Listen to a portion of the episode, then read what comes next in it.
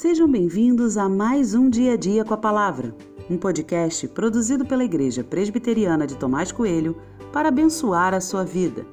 O título de hoje é Aprendendo com a Derrota e tem por base o texto de Josué 7, 10 e 11, que diz: Então o Senhor disse a Josué: Levante-se.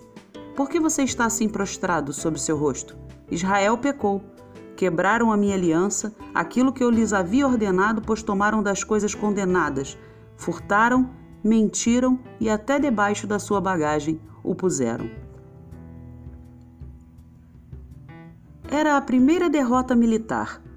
Josué não estava preparado para isso. Parece que em sua cabeça seria uma sequência de vitórias até o fim da vida. Mas logo após a primeira vitória, acontece também a primeira derrota. Suas palavras são de lamento, mas também de medo. Ele teme que as outras nações saibam dessa notícia. Josué parece um tanto apavorado.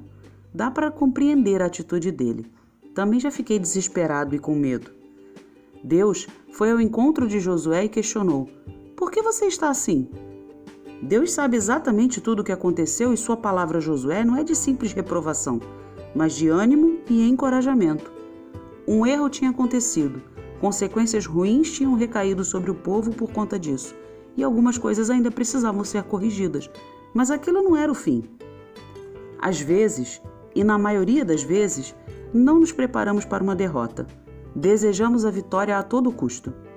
As derrotas nem sempre são necessárias para o aprendizado, mas são importantes para um aprendizado mais maduro.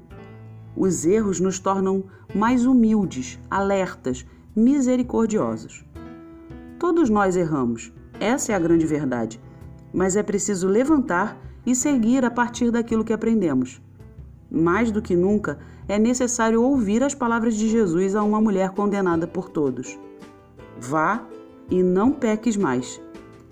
Levante a cabeça e siga em frente. Que os erros se tornem aprendizado, mas os erros não são o fim.